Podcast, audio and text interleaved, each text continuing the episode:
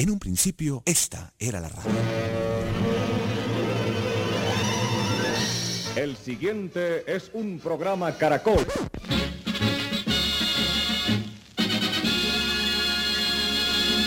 Con ustedes, emisoras Nuevo Mundo. Ahora las voces jóvenes se unen en la búsqueda de la innovación y el futuro. Nuevo Mundo, en Caracol Radio.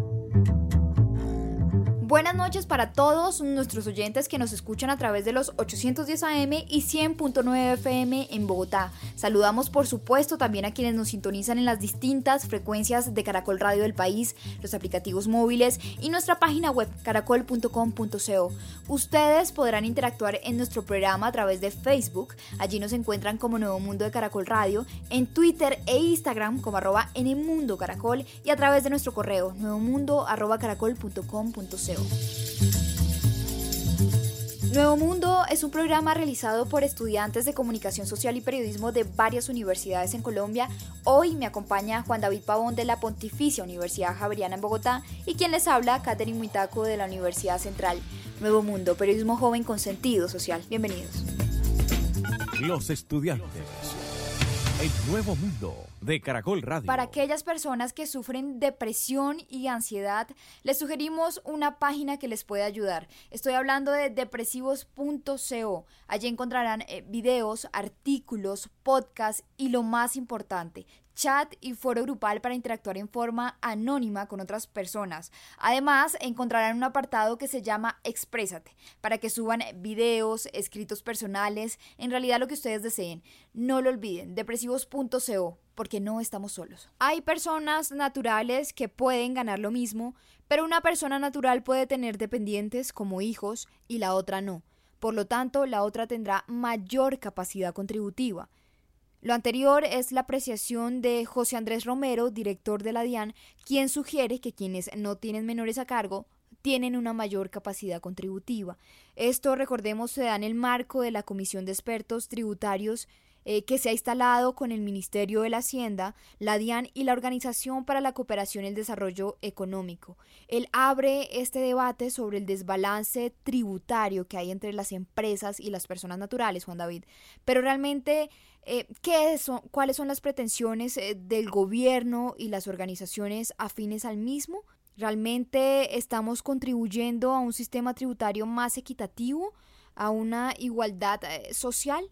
Juan David. Además, expertos como Leopoldo Ferguson, director del Centro de Estudios sobre Desarrollo Económico de la Universidad de los Andes, manifiesta que eh, este recaudo de impuestos no es progresivo ni equitativo y mucho menos eficiente, por cuanto existen varias irregularidades y no se les cobra el tributo que se les debería cobrar a quienes más tienen. ¿Será esta una nueva forma de obligar a las personas a pagar impuestos o por otro lado a tener hijos? Los personajes. Nuevo Mundo, Nuevo Mundo, de Caracol Radio. Para dar inicio al programa de esta noche, en principio desde una mirada, desde una perspectiva meramente económica, Hemos invitado a Isidro Hernández Rodríguez. Él es docente asociado a la Facultad de Economía de la Universidad Nacional de Colombia. Y del mismo modo a Jorge Iván González Borrero, docente de igual modo asociado a la Facultad de Economía de la Universidad del Externado. Eh, muy buenas noches, muchas gracias por la invitación. Eh, muy buenas noches a todos los oyentes, a ustedes muchísimas gracias por la invitación. Para empezar, recordar que el Ministerio de Hacienda, la DIAN y la Organización para la Cooperación y el Desarrollo Económico instalaron la Comisión de Expertos Tributarios que tiene como objetivo estudiar los tratamientos excepcionales vigentes en el sistema tributario nacional. Recordemos que de allí surge eh, esta declaración del director José Andrés Romero de implementar más impuestos a las personas sin hijos. Muchos interpretaron ante la siguiente declaración del director de la José Romero, vuelvo y reitero, y la diré específicamente. Hay personas naturales que pueden lo mismo, pero una persona natural puede tener dientes como hijos y la otra no. Por lo tanto, la otra tendrá mayor capacidad contributiva. Vuelvo a lo que mencionaba entonces, muchos interpretaron que el gobierno buscaba incrementar los impuestos a las personas que no tienen hijos y aunque el director de la DIAN dijo eh, que sus palabras fueron mal interpretadas, quisiera preguntarle a, usted, eh, doctor Isidro, para empezar, eh, sobre las posibilidades futuras o cercanas de esta decisión, incrementar impuestos, si así se podría concebirse. Además, quisiera añadir a esto, esto contribuye a este sistema equitativo que busca forjar el director de la DIAN. Eh, mm, bueno, eh, para empezar, hay que entender que en aquellos países donde su sistema fiscal le da un tratamiento especial a las personas con hijos, no es precisamente eh, grabarlas a los que no tienen hijos, sino al contrario, disminuirle los impuestos a los que tienen hijos. Pero es, en estos países tiene un sentido muy específico. Su dinámica demográfica eh, eh, indica que la, la población es, viene con unas tasas muy bajas de crecimiento económico, que la población se envejece y en la medida en que la población se envejece, pues el, costo económico es demasiado alto. Por ello es que en esos sistemas tributarios se reduce los impuestos a quien tiene lo que se denomina una familia numerosa, pero no se grava a quien no tenga hijos. ¿Por qué? Porque entonces lo que, eh, eh, eh, desde el punto de vista económico, lo que se estaría diciendo es que se incentiva al crecimiento de la población porque se grabaría a las personas que no están dispuestas a tener hijos. Esa sería una primera interpretación. Segunda interpretación. Cuando en un sistema tributario se hace un tratamiento diferencial a las personas naturales, eh, ese tratamiento diferencial tiene que tener una justificación de beneficio social. Del resto no podría hacerse eh, eh, una reforma en, en sentidos de modificar las cargas porque lo que generaría es equidad. Me explico con otras palabras. Igual ingreso, igual tributo, equidad horizontal. Diferente ingreso, diferente tributo, equidad vertical. Pero obsérvese que cuando se habla de ingreso, se está eh, teniendo presente la capacidad económica del contribuyente.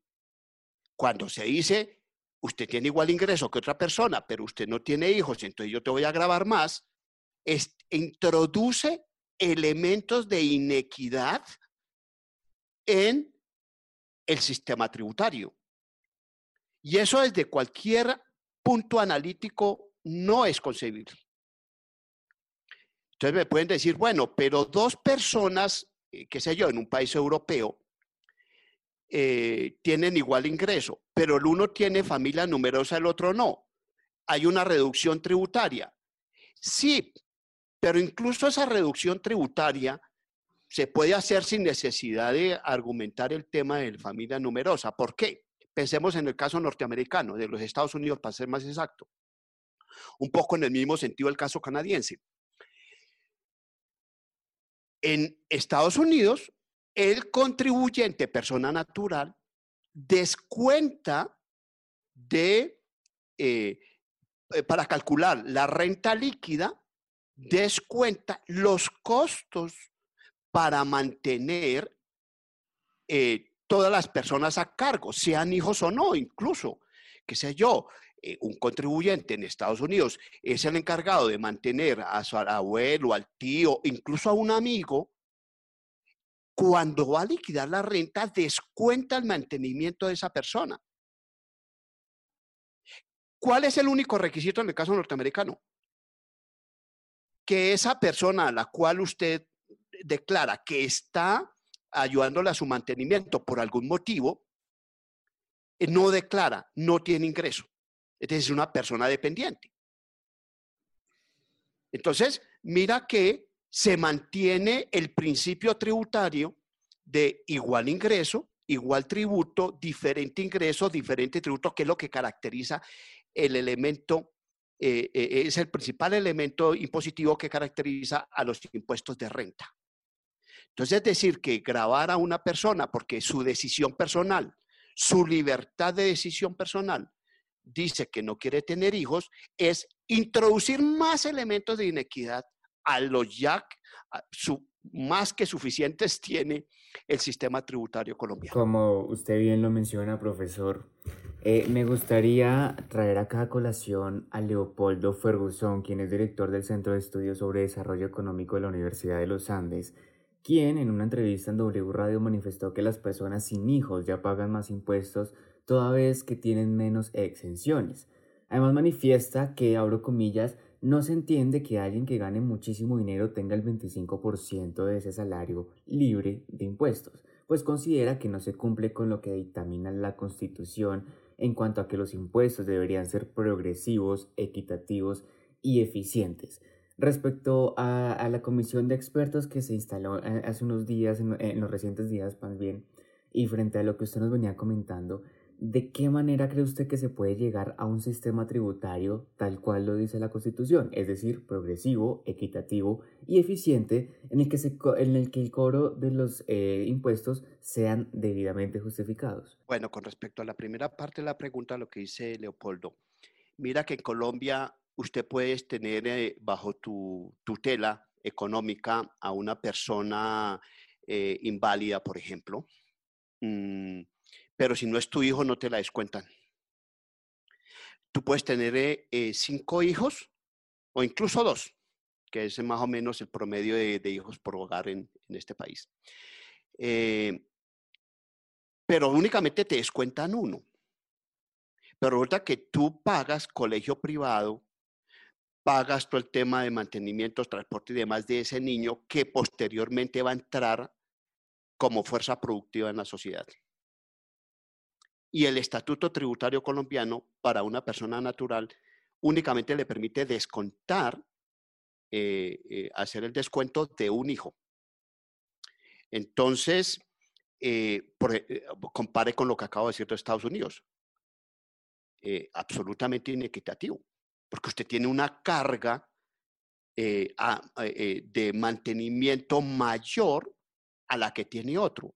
¿Y por qué eso es importante? Porque una cosa es el ingreso bruto, el total de ingreso que usted obtiene durante el periodo fiscal, y otra carga es el ingreso neto.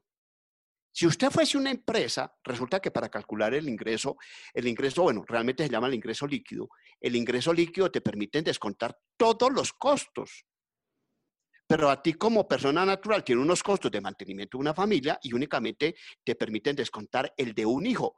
Y ese hijo resulta que tiene que ser menor a 24 años, es decir, 23 años, 11 meses, 29 días. Porque si llega al día 30 tiene 24 y por tanto ya no es sujeto de descuento. Entonces hay una, digamos, una inequidad en, términos del tratamiento eh, eh, de los costos de un, eh, de un padre de familia que, que tiene que incurrir para después entregarle estos individuos, sus hijos, a la sociedad. Él incurre en el costo de ponerlo a punto para que llegue al sistema productivo y la sociedad eh, lo castiga. Entonces, bueno, eso con respecto a lo de a lo Leopoldo. Lo, eh, otro, me parece que hay que reformar absolutamente el sistema tributario quiero aquí mencionar dos conceptos que son completamente diferentes. El primero de ellos es el de sistema impositivo y el otro es el de estructura impositiva. Aquí en el país desde más o menos 2010 se ha venido hablando de una reforma estructural. Creo que hay que tener en cuenta los dos elementos, el del sistema y el de la estructura. ¿Por qué? Porque cuando hablamos del sistema impositivo, estamos hablando de todo el conjunto de impuestos que pagan los contribuyentes. En el caso concreto estamos hablando de impuestos locales, el impuesto de predial, el impuesto de industria y comercio, espectáculos públicos, avisos y tableros, etcétera, etcétera. O impuestos departamentales como el impuesto de cervezas, el impuesto de cigarrillos, etcétera. O los impuestos nacionales, los dos más representativos, bueno, tres más representativos, 4 por mil, el impuesto de renta y el IVA. Entonces, ¿qué, cuál ha sido el error? Que aquí siempre se ha pensado fundamentalmente en términos de IVA y de renta, no se piensa en términos del el sistema. Porque cuando pensamos en términos del sistema, el sistema puede ser equitativo o puede ser inequitativo. ¿Por qué? Porque puede suceder que hay algún impuesto que sea más o menos equitativo, pero otro impuesto es completamente inequitativo, total, el sistema termina siendo inequitativo. Entonces hay que hacer el análisis de manera integral como sistema. Pero cuando hablamos de estructura, es la participación de cada impuesto en la carga. Y los dos elementos entonces van pegados, pero desafortunadamente en la discusión técnica en el país eh, se, ha, se ha confundido estos términos. Entonces, en mi opinión, aquí hay que reformar tanto el tema del sistema como el tema de la estructura. Y me voy a, y, me voy a, concentrar en este momento en un solo impuesto, el impuesto de renta. El impuesto de renta no tan solo es equitativo entre tipo de contribuyente, es decir, entre persona natural, persona jurídica, sino al, interior del mismo conjunto de contribuyentes. Pensemos en, el, en, las personas jurídicas. Al interior de las personas jurídicas, es decir, los impuestos que pagan los empresarios. Es equitativo entre los empresarios. Un empresario que tenga igual nivel de ingreso, pero que esté en un sector, por ejemplo, diferente al de la construcción, termina pagando más que el señor que también tiene el mismo ingreso, pero está en, en, la construcción. ¿Por qué? Porque lo cobijan un conjunto de beneficios tributarios que termina la carga siendo diferencial para dos contribuyentes del mismo tipo. En este caso, eh, los, los eh, contribuyentes personas jurídicas. Igual sucede en las personas naturales. No es lo mismo el ingreso de trabajo, un trabajador que gane, qué sé yo, eh, de vengue, pues no es ganancia, sino pago salarial, 5 millones, que alguien que devenga los 5 millones, pero siendo persona natural, provenientes de capital. Pese que desde hace tres años ya tenemos aquí eh, liquidación según eh, renta celular. Es decir, por tipo de renta, de dónde proviene la renta, esa es la célula. Eh, eso es diferente, entonces genera un sistema completamente iniquitativo, y tanto para entre tipos de contribuyentes como al interior del mismo tipo de contribuyente. Profesor Jorge Iván González, ¿cuál es la opinión que le atribuye a estas aseveraciones del director de la DIAN, de estas posibilidades eh, futuras o cercanas eh, y además tributarias? Sí, yo creo que lo primero es que el director de la DIAN está yendo muy lejos.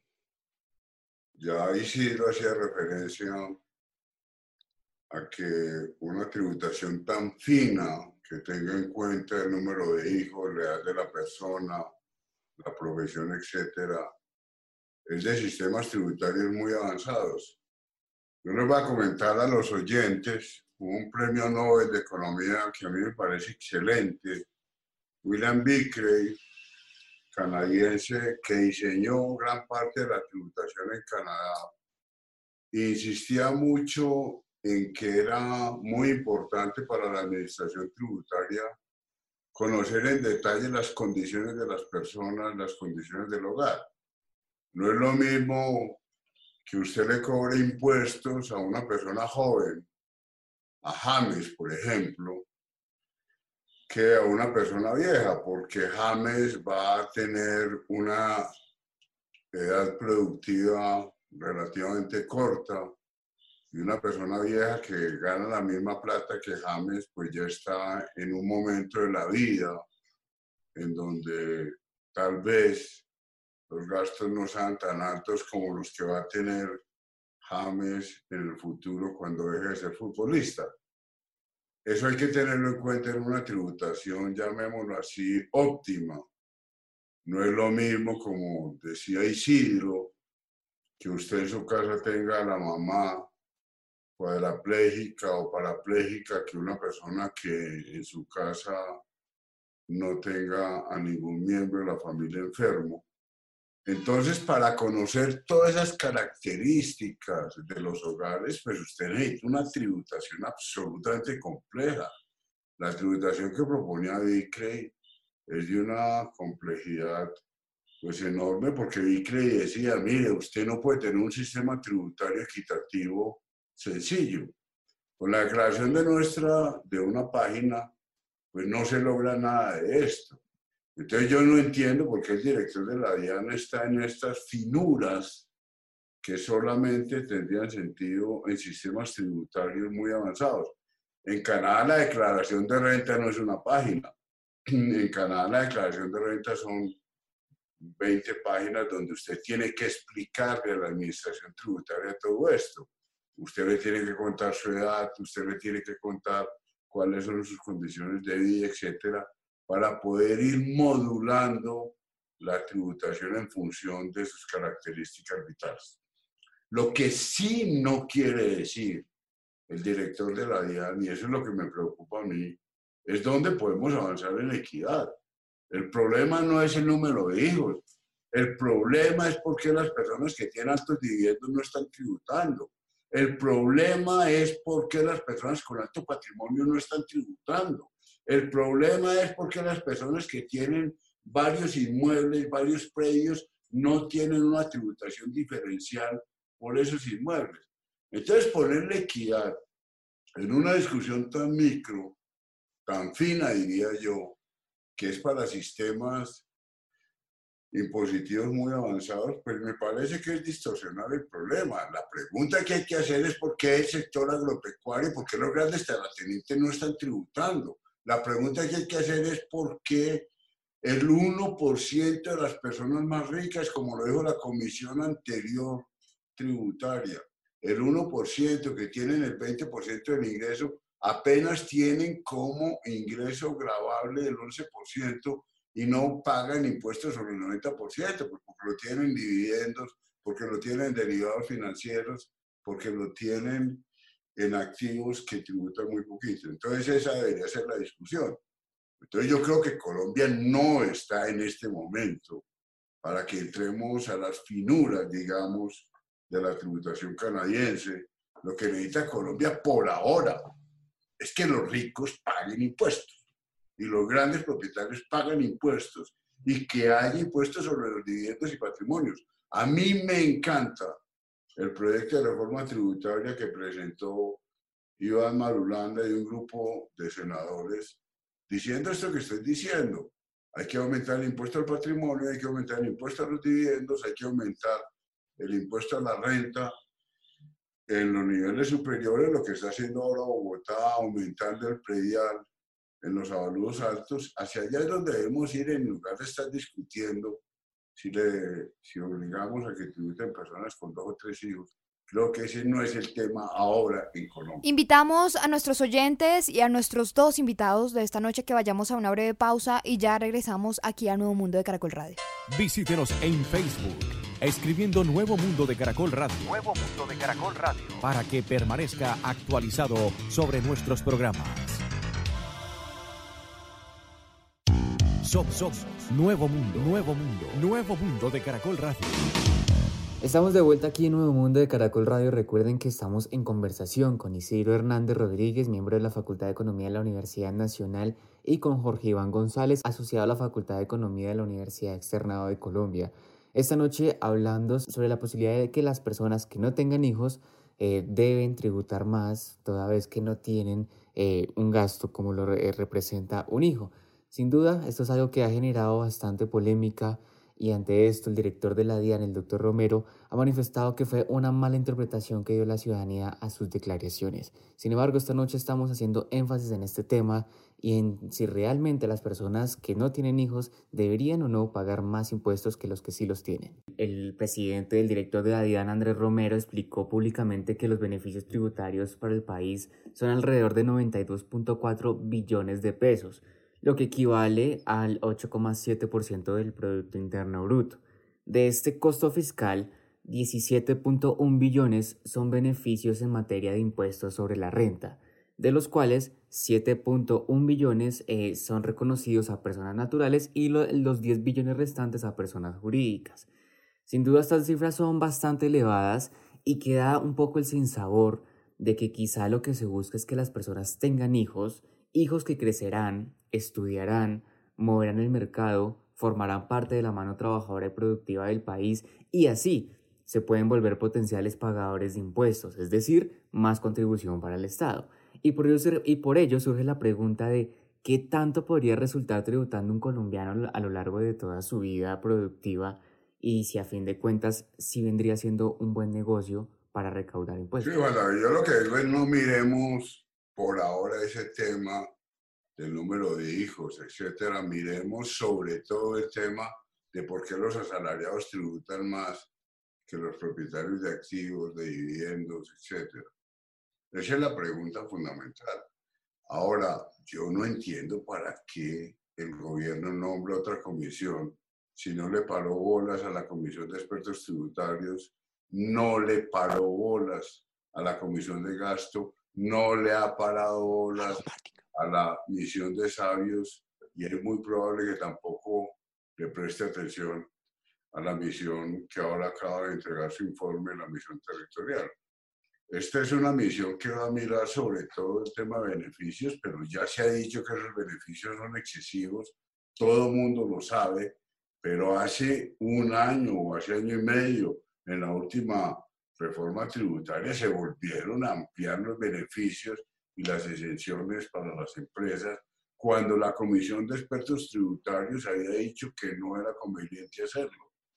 Ahora se nombra otra comisión de expertos que, como lo dijo Leopoldo Ferguson en un artículo, tiene estas características. El 100% son hombres, el 100% son extranjeros, el 100% no tienen ni idea de la tributación colombiana, el 0% son nacionales, el 0% son mujeres y el 0% son personas que conocen la tributación colombiana. Es decir, es una comisión de personas de afuera que no tienen ni idea de lo que pasa en Colombia y creo que si son razonables, pues van a decir lo que dijo la Comisión de Expertos Tributarios anterior.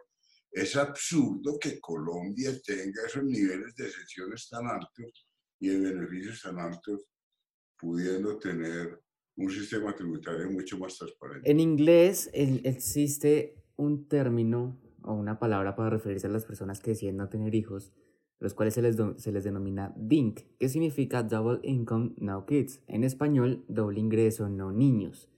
Es claro para muchos padres de familia que tener un hijo implica un costo económico bastante elevado por lo que veníamos comentando, y por ello muchas parejas se abstienen de tenerlos.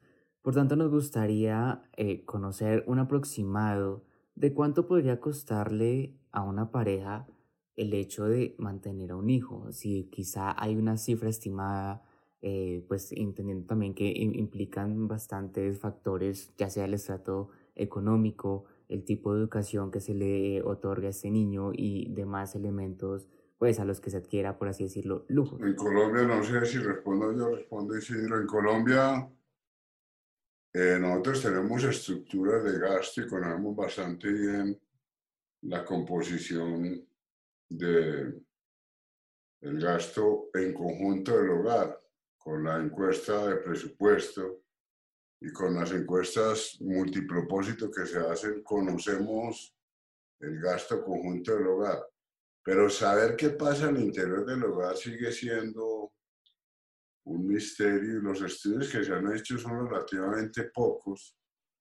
Hay otros países en donde se han hecho mucho más estudios de cómo se es la composición del gasto al interior de los hogares cuando el perceptor principal, por ejemplo, en Canadá es, mujer, pues los niños en general tienen más bienes que cuando el perceptor principal es el hombre.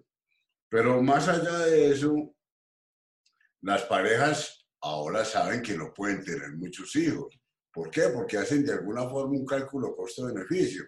En la última encuesta multipropósito en Bogotá, las familias pobres están dedicando el 40% de su ingreso al gasto en vivienda. Entonces, claro, cuando usted sabe de alguna forma que el 40% del gasto es en vivienda, es en vivienda de tamaños muy pequeños, pues de alguna forma la pareja hace una evaluación y dice, pues yo no tengo más hijos, ninguna pareja joven ahora le dice a usted que va a tener siete hijos. Yo tengo seis hermanos, nosotros éramos siete. Para mis papás todavía siete hijos no era una, un número tan, tan, tan loco. Eh, yo, unos primos míos, un tío mío tenía 12 hijos y la generación anterior tenía inclusive más hijos. Entonces, de alguna forma, las parejas jóvenes dicen, voy a tener un hijo, voy a tener dos hijos, máximo tres. ¿Por qué? Porque hacen un cálculo intuitivo. Empiezan a mirar cuál es el coste de la vivienda, el coste de la alimentación, el coste de los colegios. Y entonces Colombia ha reducido la tasa de natalidad de una forma importante y Colombia es un ejemplo de esto, en parte por los programas de control natal que han sido muy exitosos y en parte también porque a nivel que las personas se educan, pues van teniendo una claridad mucho mayor sobre esto. Amartya Sen dice, mire, yo creo que es mucho mejor política de regulación de la natalidad, la educación, que una política tan brutal como la China de obligar a las parejas durante muchos años, ellos ya acabaron con eso, que tuvieron un solo hijo. Entonces, frente a eso, pues, Sen dice, la India se la ha jugado, eh, a diferencia de la China, la India se la ha jugado a que la mujer educada de alguna forma entiende que tiene que tener menos hijos. Ahora, el sistema tributario influye ahí, pero pero es muy marginal, digamos. La decisión de tener un hijo frente al problema tributario, pues es una pareja joven, eso es muy marginal. La pareja joven está pensando en el coste de la educación, en el coste de la vivienda, en el coste de la alimentación. Siempre nos quedan bastante temas por conversar, sin duda esto es una oportunidad para encontrarnos más adelante. Por un lado, despido a Isidro Hernández Rodríguez, miembro de la Facultad de Economía de la Universidad Nacional, y a Jorge Iván González, asociado de la Facultad de Economía de la Universidad Externado. Muchísimas gracias por acompañarnos. Los, invitados. Buonasera a tutti de Radio Caracol. El nuevo mundo de Caracol Radio. Para continuar con nuestra conversación esta noche aquí en Nuevo Mundo, hacemos contacto con el doctor en sociología Fabián Sanabria. Muchísimas gracias por acompañarnos, doctor. Bienvenido. Muchísimas gracias por la invitación. Hace un momento, al inicio del programa, comentábamos el, eh, este, el tema de esta noche desde el punto de vista económico con varios expertos en el tema. Y ahora nos gustaría abordar eh, eh, esta conversación respecto a la polémica de que si no tengo hijos seré un potencial pagador de impuestos. Eh, pues desde un punto de vista social y por ello pues estamos o entendemos que estamos en una sociedad que posee nuevas generaciones como lo son los millennials y los centennials cuyo mayor miedo es tener un hijo antes de haber cumplido varios propósitos. Para estas generaciones que apenas están conociendo el mundo laboral y por tanto los sistemas tributarios, ¿qué representa el hecho de que exista la posibilidad de que si no tienen hijos deberán pagar más impuestos de los que pagaría alguien que sí tenga hijos, ya sea por error o porque así lo hayan decidido. Bueno, pues ante todo es algo inconstitucional, es un atropello y es algo que justamente muestra las elucubraciones de quienes planean una reforma tributaria en Colombia en vez de exigirle a los poderosos, a los potentados y patentados que siempre han tenido el poder económico en este país, que son, sean ellos los que paguen más impuestos.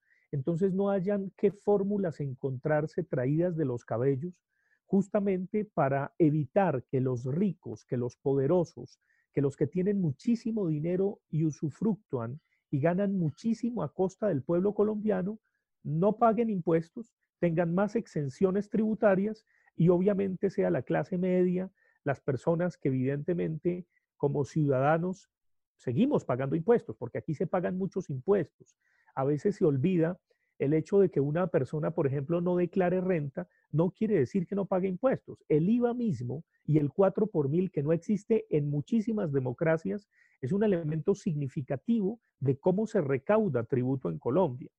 Es evidente que En ciertos países, en países del norte, donde el recaudo y el pago de impuestos es muy alto porque hay mucho bienestar y porque quienes están en el poder no se roban el dinero de los contribuyentes, literalmente. En un país tan corrupto como Colombia, donde el cáncer de la corrupción ha hecho metástasis, es evidente que es muy difícil creer en un Estado que capta el tributo de los ciudadanos cuando los índices de corrupción nos colocan entre los más corruptos del mundo como Estado. En esos países del norte, repito, donde hay mucho bienestar y se capta un número significativo de recursos, donde los más ricos pagan mucho más porque tienen mucho y evidentemente los que menos tienen pues pagan menos, allá hay exenciones de impuestos para las personas que tienen hijos, pero jamás van a penalizar al que no los tiene. Justamente aquí estamos en una especie de vigilar y castigar que los autores de esa pretenciosa reforma tributaria, que entre otras cosas, dicho sea de paso, hay que recordarle a la audiencia que son los mismos ampones de los bonos de agua, que se lucraron y se volvieron millonarios gracias a estafar a numerosos corregimientos y municipios con unos supuestos bonos de agua que lo que hicieron fue dejarlos en bancarrota a esos municipios son ellos los que desde los altos puestos públicos pretenden plantear esta reforma que, repito, a todas luces es inconstitucional y además atenta contra los derechos humanos. Hace un momento nuestros dos invitados hablaban justamente de este sistema tributario al que usted hace referencia y mencionaban que estamos lejos de tener un sistema em, complejo porque no tenemos en cuenta eh, estos detalles en las condiciones en el hogar, detalles además sociales y por ende estamos hoy hablando sobre estas declaraciones del director de la DIAN que busca implementar más impuestos a las personas sin hijos. ¿Usted cree que nuestro sistema tributario está lejos de ser em, un sistema social equitativo? Por supuesto, porque si usted mira las entradas que tienen los mal llamados cacaos, que son los multimillonarios de Colombia, tienen todo tipo de exenciones, tienen todo tipo de gabelas, tienen todo tipo de rebajas de impuestos. Eh, aquí no hay un impuesto, por ejemplo, a la tierra y al patrimonio, pero sobre todo a los grandes tenedores y potentados de tierra que no se trabaja, que no se produce, que está simplemente dedicada a la ganadería extensiva y no a la agricultura. Hay más de 30 millones de hectáreas dedicadas a la ganadería extensiva, que son tierras completamente infértiles porque no las ponen a trabajar. Entonces, evidentemente estamos en una inequidad absoluta. Eso jamás sería permitido en un país como Noruega, como Dinamarca, como los países escandinavos, muchísimo menos en Europa. Es decir, esta clase de propietarios de tierra, que son verdaderamente señores feudales en pleno siglo XXI, deberían o entregar esas tierras o ponerlas a producir o pagar impuestos. Del mismo modo, si el señor de la DIAN y el señor ministro de Hacienda quieren captar más impuestos, ¿por qué no piden que las iglesias que tienen tanto y que reciben tanto por diezmos, por donaciones, sobre todo las iglesias de garaje, paguen impuestos? Esa sería una contribución mayor si es que quieren captar más impuestos. Y obviamente que le pongan impuestos a los cacaos, a los potentados, a los grandes dueños de la tierra en Colombia. Eso sí sería equitativo. Lo demás es simplemente buscar donde no tienen que buscar, justamente porque no quieren tocar los intereses de quienes los pusieron en esos altos puestos públicos.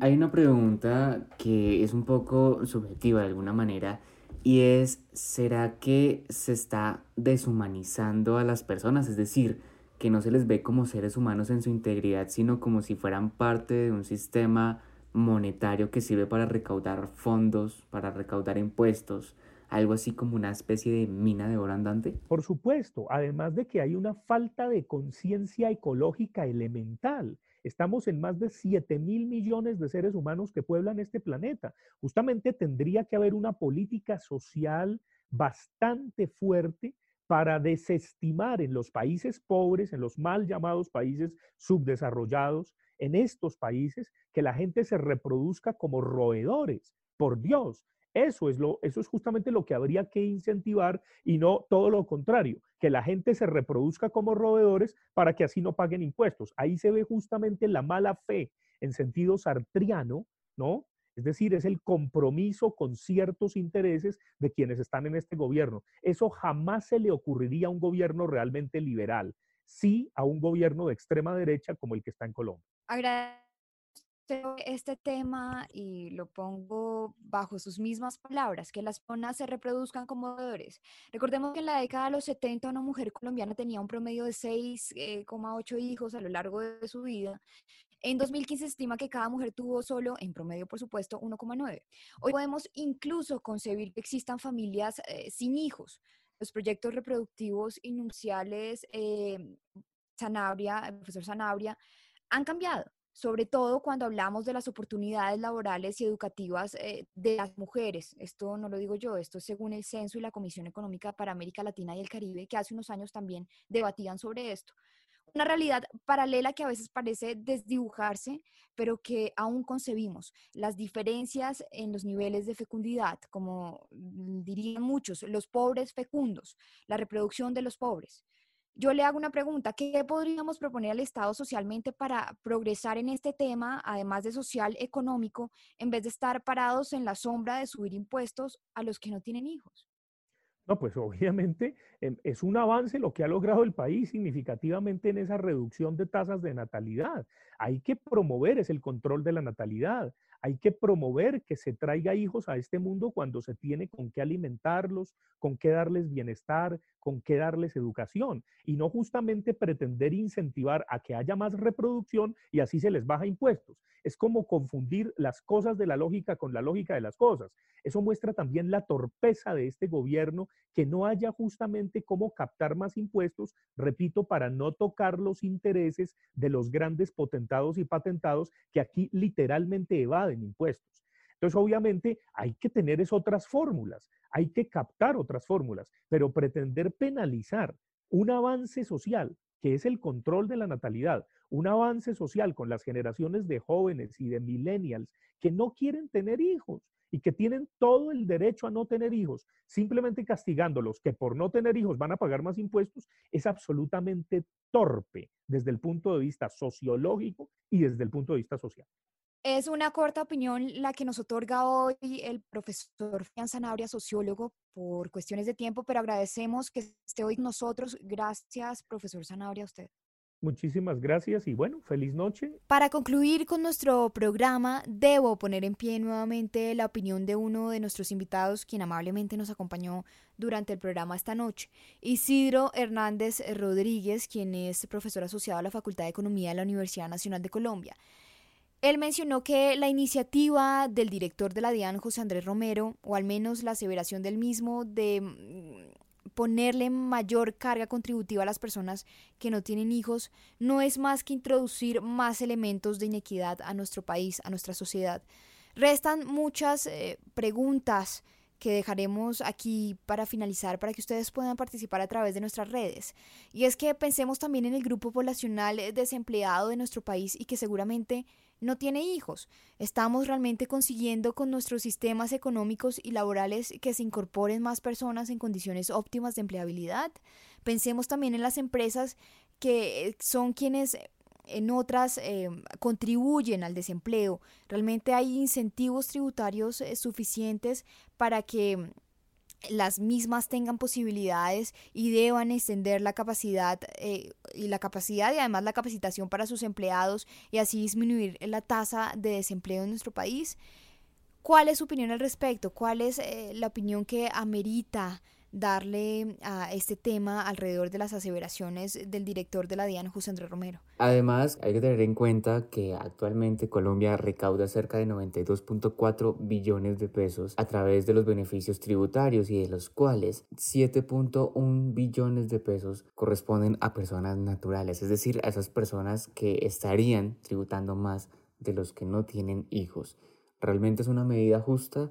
¿Realmente la gente estaría dispuesta a pagar más impuestos por no tener hijos o finalmente eh, será una forma de presionar a las parejas, a las personas a que tengan hijos y así, como lo veníamos conversando en este programa, eh, dar vida a posibles pagadores de impuestos a futuro. Para aquellas personas que sufren depresión y ansiedad, les sugerimos una página que les puede ayudar. Estoy hablando de depresivos.co. Allí encontrarán eh, videos, artículos, podcasts y lo más importante, chat y foro grupal para interactuar en forma anónima con otras personas. Además, encontrarán un apartado que se llama Exprésate, para que suban videos, escritos personales, en realidad lo que ustedes deseen. No lo olviden, depresivos.co, porque no estamos solos. Culminamos el programa de esta noche. Un agradecimiento especial a nuestros oyentes e invitados. Recuerden, somos estudiantes de comunicación social de varias universidades de Colombia. Esta noche les acompañó Juan David Pavón de la Pontificia Universidad Javeriana en Bogotá y quien les habla, Catherine Wintaco de la Universidad Central. En la dirección, Norberto Vallejo. Nuevo Mundo, periodismo joven con sentido social. Hasta el próximo domingo. Buenas noches.